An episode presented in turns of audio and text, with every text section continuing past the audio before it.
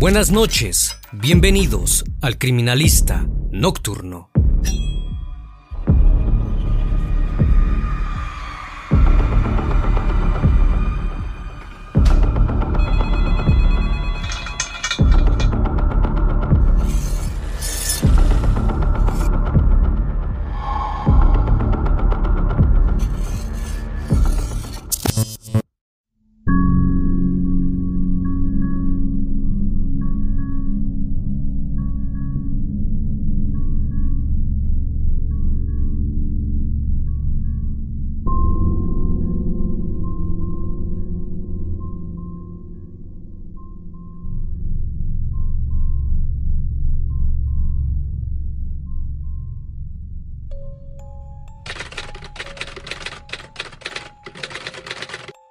28 de noviembre de 2016, Knoxville, Tennessee, Estados Unidos. Aquel lunes por la mañana, Lisa Guy, de 55 años, no se presentó a trabajar en el departamento de contabilidad, lo cual era muy extraño, pues la señora Guy nunca faltaba. Ante la situación, su supervisora hizo algunos intentos por comunicarse con ella, pero no contestó. Preocupada por su seguridad, y por temor de que algo le hubiese pasado, decidió llamar a la policía. Esto llevó a las autoridades a uno de los descubrimientos más impactantes y horribles del estado de Tennessee. El criminalista nocturno. Los oficiales del condado de Knox respondieron a una llamada para realizar un control de bienestar a la casa de Lisa Guy y Joel Guy Sr., de 61 años, en el 11.434 de la calle Golden View Lane, en Knoxville. Cuando acudieron al lugar, parecía que se encontraba vacía. Sin embargo, la casa estaba a la venta, pero no había cerradura inmobiliaria en la puerta principal, la cual le sirve a los vendedores de bienes raíces para entrar en dado caso que el dueño no esté. Al mirar hacia el interior de la puerta principal, pudieron ver varias bolsas de mandado en el suelo y unas cajas de cerveza. La policía rodeó la casa y vieron que la puerta trasera se encontraba sin la perilla y la habían colocado en la puerta principal. Cuando uno de los oficiales se acercó al agujero para ver lo que había al interior, pudo sentir un calor que emanaba del inmueble, junto con un olor muy extraño de algunos químicos. El otro oficial que se encontraba inspeccionando la casa abrió uno de los vehículos que se encontraban en la entrada y presionó el botón del control que había en el auto para abrir la puerta del garage y así acceder al interior del domicilio. Cuando entraron a la casa, pudieron sentir un calor sofocante. El termostato estaba ajustado a 90 grados, las bolsas estaban sobre el suelo y cuando se acercaron a una mesa, se encontraban dos carteras, unas llaves, un mazo y una bolsa de mano. Justo a un lado en otra mesa estaban dos rifles los oficiales se dirigieron a la cocina, pues había una olla hirviendo en la estufa. Posterior a eso decidieron subir las escaleras y mientras iban avanzando, escucharon los ladridos de un perro que estaba encerrado en un dormitorio.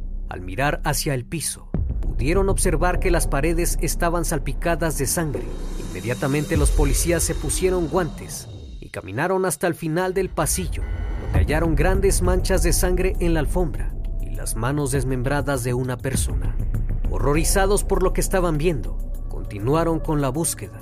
Encontraron posteriormente la ropa de Lisa, a un lado de un charco hemático, junto con un limpiador de tuberías de alcantarillado, bicarbonato de sodio, limpiador de drenaje, lejía, peróxido de hidrógeno y ácido muriático. Cerca de ahí había una maleta que tenía una nota de venta con el nombre de la ferretería AC. Cuando entraron al baño principal, pudieron observar que en el lavamanos había un cuchillo de cocina y estaba manchado de sangre. Algunos productos y guantes de látex en color azul habían sido utilizados. Al fondo observaron dos grandes contenedores de plástico azul de 45 galones, en cuyo interior se encontraban dos cuerpos, un hombre y una mujer, parcialmente licuados por las sustancias que había al fondo. Lo más terrorífico del hallazgo fue el cuerpo de la fémina no tenía cabeza y el hombre no tenía las manos. El olor era tan penetrante y la casa tan peligrosa por las sustancias que había ahí, que los investigadores tuvieron que usar trajes para materiales peligrosos y así poder procesar el lugar de investigación. Posterior a tan espantoso hallazgo, procedieron a buscar la cabeza de la víctima, la cual no había sido hallada por ningún lado, hasta que uno de los oficiales se le ocurrió abrir la olla que se encontraba sobre la estufa el descubrimiento fue impresionante, debido que al interior estaba la cabeza. Una vez observado el lugar, procedieron con la preservación del mismo y solicitaron la presencia de los peritos. Las víctimas fueron identificadas rápidamente como los propietarios del inmueble. Se trataba de Lisa Guy y Joel Guy Sr., quienes fueron sacados de aquellos líquidos corrosivos en partes para ser llevados al servicio médico forense para la necropsia. El can fue sacado de inmediato de una de las recámaras, pues el olor a químicos combinado con la putrefacción de los cuerpos era insoportable. La cantidad de indicios en el lugar de los hechos era bastante considerable. Hasta este punto era evidente que quien asesinó a la pareja lo había planeado con anterioridad. Ello llevó a los investigadores a las notas de venta de la ferretería Ace Hardware Store en Luisiana, encontradas en la maleta. Al revisarlas más a detalle, encontraron otra nota sobre el limpiador del alcantarillado y un cuaderno en cuyo interior tenía las pistas claves para resolver los asesinatos. Los escritos detallaban claramente un plan macabro. En sus páginas había una lista de cosas que tenía que hacer antes de cometer el crimen, a los artículos necesarios para perpetrarlo. Las notas decían, asesínalo con el cuchillo y límpialo antes de que ella llegue a casa.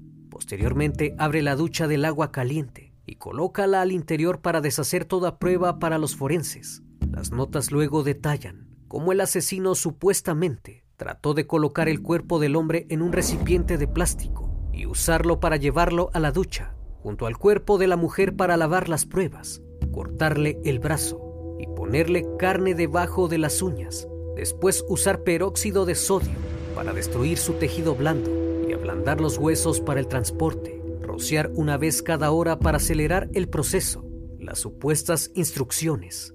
Aconsejan limpiar las áreas cercanas a las habitaciones y los baños, no sin antes subir la calefacción a 90 grados en la casa, porque acelera la descomposición y derrite las huellas dactilares.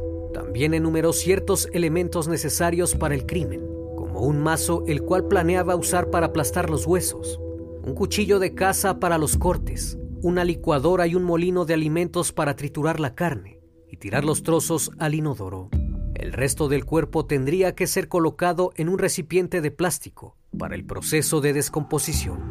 También hablaba de cómo realizar los cortes y separar las extremidades. El uso de químicos era esencial, además del uso de lejía para despistar las pruebas de luminol. Tenía pensado también colocar el rizador de cabello con papel inflamable, junto con recipientes de gasolina, para así encender el fuego en toda la casa.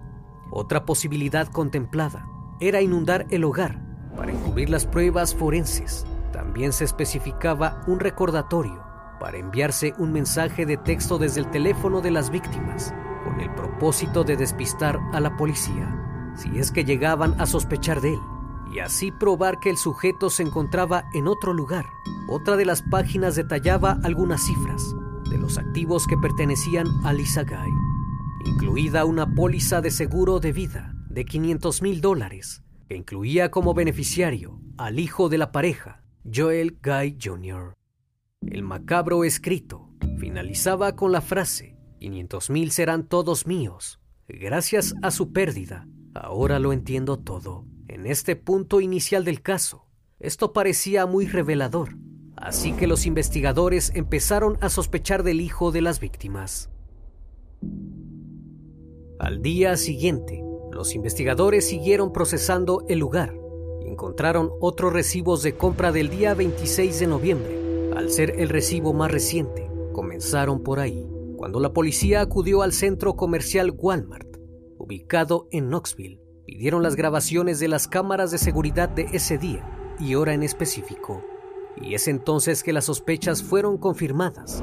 A las 3.35 de la tarde de ese sábado, se pudieron observar en las cámaras de vigilancia a Joel Guy Jr. comprando algunos artículos de primeros auxilios, como son los guantes, ungüentos y vendajes.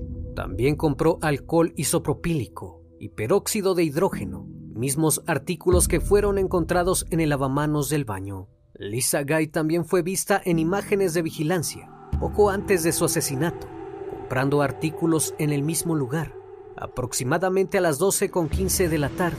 Aquellas compras fueron las encontradas a un lado de las escaleras. Guy Jr. fue captado por varias cámaras de vigilancia, comprando los suministros que los investigadores pensaban había usado para asesinar e intentar disolver a sus padres. Usó efectivo para cada transacción y autopagó la mayor parte del tiempo. La primera compra de suministros la efectuó el 7 de noviembre en la ferretería ACE, en Napoleonville, Luisiana, en donde compró varios artículos, incluyendo ácido muriático y peróxido de hidrógeno.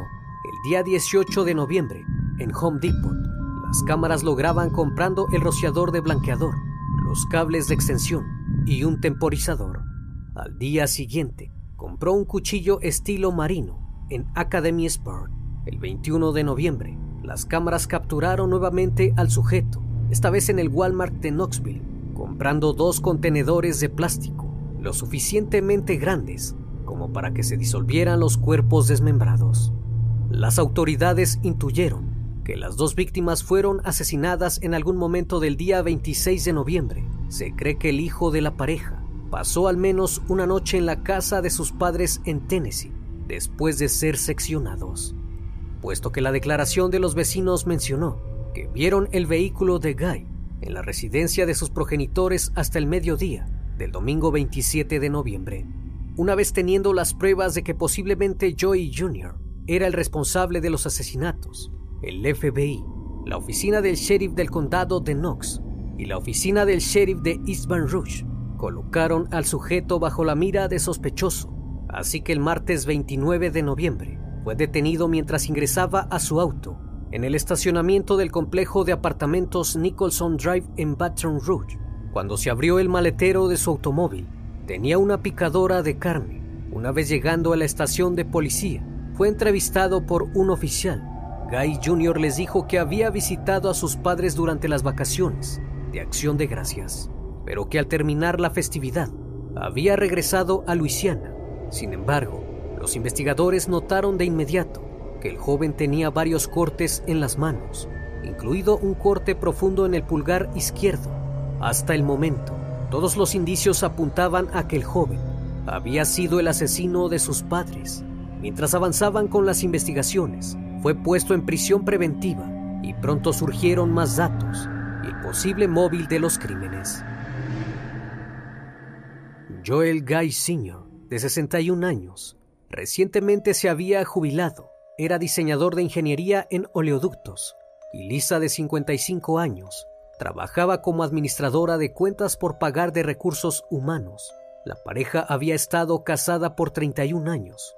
Joel tuvo tres hijas de un matrimonio anterior, hasta que conoció a Lisa, y tuvieron a su hijo menor Joel Guy Jr. En el año de 1988, Ambos eran considerados personas bondadosas y muy cariñosas. Eran las personas más compasivas que se podía encontrar, además de que tenían un gran sentido del humor. No había ninguna duda de que ambos se amaban y eran la pareja ideal. Disfrutaron de todo lo que implicaba estar juntos, que incluía estar en la naturaleza y en el agua. Y algo que los distinguía mucho era que amaban a sus hijos y a sus nietos de una manera incondicional. Lisa trabajaba no por necesidad, sino para poder darle dinero a su hijo menor, que llevaba apoyándolo económicamente cerca de 10 años y le pagaba un alquiler en Baton Rouge, en Luisiana. El chico se graduó de la Escuela de Matemáticas, Ciencias y Artes en Luisiana en el año 2006. Nunca había sido empleado y dependía totalmente del apoyo de sus padres. Guy Jr. pasó un semestre en la Universidad de George Washington Luego asistió a la Universidad Estatal de Luisiana, supuestamente capacitándose para convertirse en cirujano plástico. La pareja recientemente había vendido su casa y Lisa planeaba dejar el trabajo. El día de acción de gracias, decidieron informarle a su hijo que ya no lo apoyarían económicamente. Días antes su madre le comentó que estaban pensando mudarse a una casa en la montaña, a 90 millas de distancia de Knoxville, para poder disfrutar sus últimos días. Toda la familia esperaba con ansias la reunión navideña. Guy Jr. llegó a la casa de sus padres el miércoles 23 de noviembre para reunirse con toda la familia. La relación del chico con sus progenitores parecía ir muy bien. Incluso sus hermanas testificaron más tarde que durante la cena el joven se comportó muy extrovertido y amigable. Se le veía muy feliz. Dijeron que esto era algo inusual, porque por lo general era muy distante y reservado, pues casi no convivía con nadie. Al término de la celebración, sus hermanas regresaron a sus hogares. Sin embargo, Guy Jr. les dijo que tenía pensado quedarse todo el fin de semana con sus padres. A todos les pareció muy extraño, pero pensaron que quizás quería pasar más tiempo con ellos antes de que se mudaran. El domingo 27 de noviembre, condujo de regreso a Luisiana para ser tratado en una clínica de estudiantes por la gran herida en su pulgar.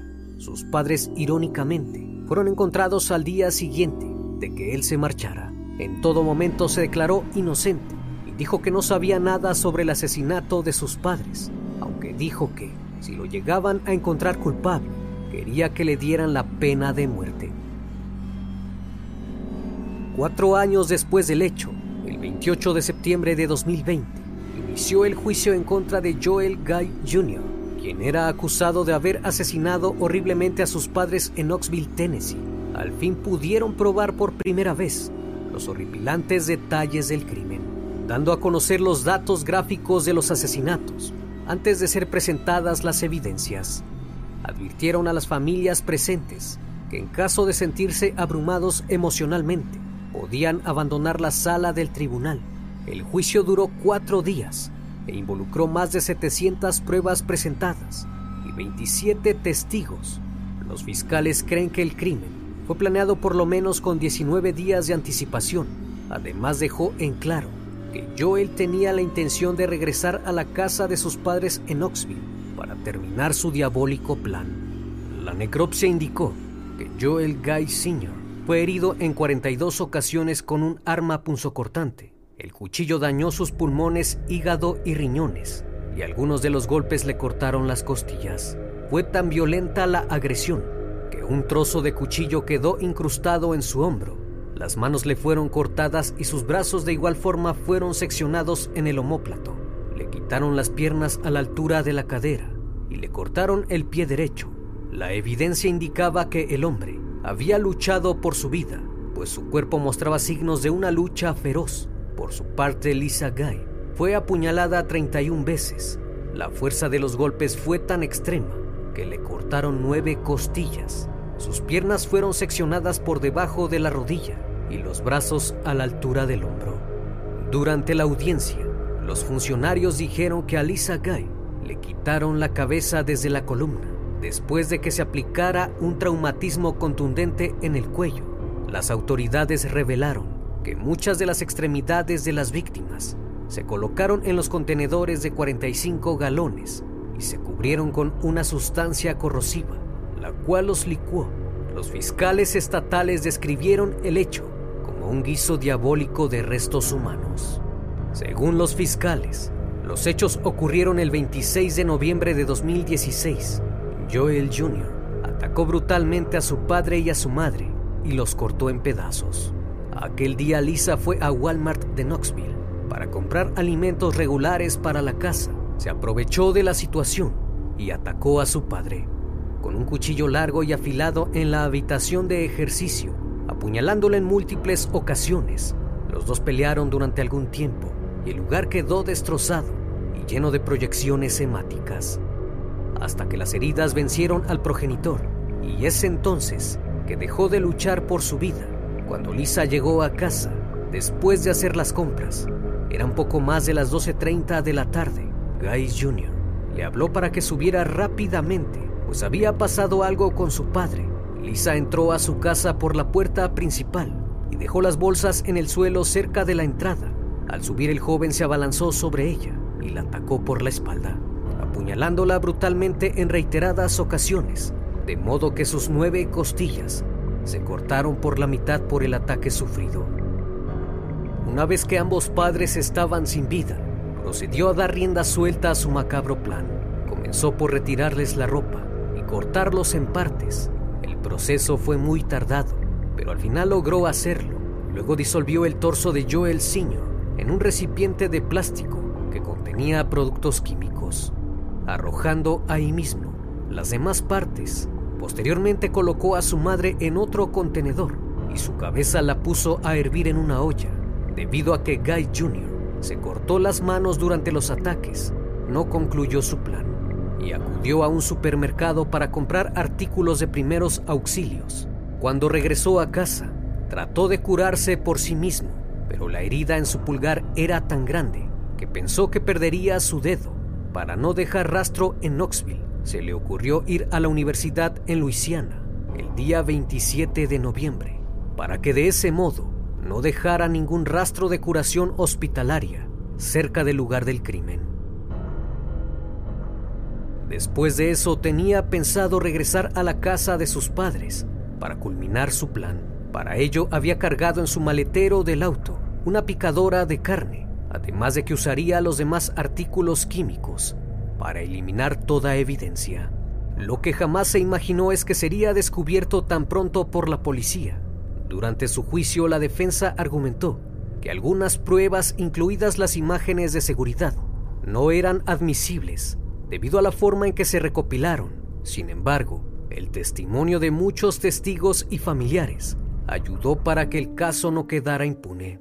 La doctora Huss, médico forense del caso, testificó que el lugar de los hechos estaba repleto de productos químicos y muchas manchas hemáticas esparcidas por toda la casa observó que varias habitaciones en la casa parecían estar involucradas. El calor al interior era sofocante.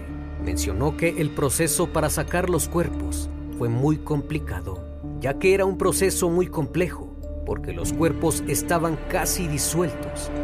Incluso tuvieron que mandar a un especialista a drenar los contenedores, porque moverlos con los químicos dentro era imposible. La doctora agregó a su testimonio que la cabeza de Joel Guy Sr. fue encontrada completamente esqueletizada. La piel de la mayor parte de su cuerpo había sido completamente disuelta por la solución química, exponiendo tejido muscular y huesos en algunas áreas.